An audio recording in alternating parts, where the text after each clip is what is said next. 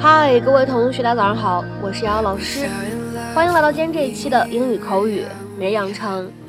在今天这期节目当中呢，我们来学习这样一段非常简短的英文台词，它呢依旧是来自于《绝望的主妇》第一季第二十集。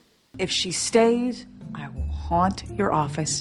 If she stays, I will haunt your office. 如果她不走，我就会经常去你的办公室。If she stays, I will haunt your office. If she stays, I will haunt your office. 那么在这样一段英文台词当中呢，我们需要注意两处发音技巧。第一个，当 haunt 和 your 出现在一起的时候呢，咱们可以做一个音的同化，所以呢，读快了以后呢，就仿佛是读成了 haunt your，haunt your，haunt your。而 your office 这样的两个单词呢放在一起，咱们可以适当的连读带一下啊，非常自然。你可以读成是 your office，your office，your office。Lynette? Hey, honey? Are you home? Three months? God, you scared the hell out of me. Were you ever gonna tell me? I wanted to, but I kept putting it off. I knew how you'd react. Congratulations, you read me like a book. Why would you hire that woman? Look, technically Peterson found her. I just vouched for her. Tom, Oh, come on, honey. I'm just helping her out. It's the least I can do. Look, she was devastated when I left her for you. I felt bad. do you still have feelings for her? All right, I'm not talking to you. Come on, you can tell me you still care about her, don't you? Just a teeny tiny little bit. I was just trying to be a good guy. That's all. Well, you can't work with her. What do you want me to do? Quit? Talk to Peterson. Maybe he can get her transferred. I mean, weren't you guys planning on starting something up in Belize? Honey, you're crazy. No, I'm serious. If she stays, I will haunt your office. I'll bring you lunch every day. I'll bring the kids to visit. I will change diapers on your desk. Every birthday cake in the break room, every retirement party, I will be there, watching her. Well, I better get you a parking space. Because she's staying.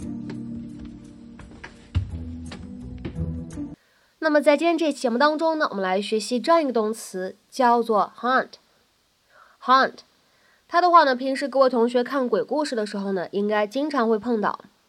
我们来看一下它对应的英文解释。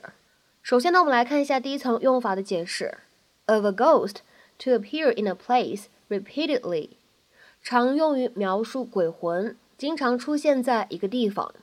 of a ghost to appear in a place repeatedly。或者呢，也可以理解成为 to go to a place very often, especially when you are not welcome。经常、频繁的去某一个地方，尤其是当你不受欢迎时。To go to a place very often, especially when you are not welcome。那么下面呢，我们来看一些例子啊。第一个，A ghostly lady is said to haunt the stairway looking for her children。据说这个楼梯上经常会有一个女鬼过来找她的孩子。A ghostly lady is said to haunt the stairway looking for her children。再比如说呢，我们来看第二个例子，I'll come back to haunt you。我还会回来找你的。I'll come back to haunt you。 再比如说呢，我们来看这样一个例子，We used to haunt the theater。我们之前呢经常去那家剧院。We used to haunt the theater。再比如说呢，我们来看这样一个例子，He spent a lot of time haunting bookstores。他花了好多时间泡在书店。He spent a lot of time haunting bookstores。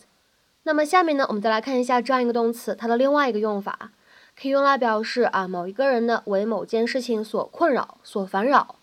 If something unpleasant haunts you, you keep thinking or worrying about it over a long period of time。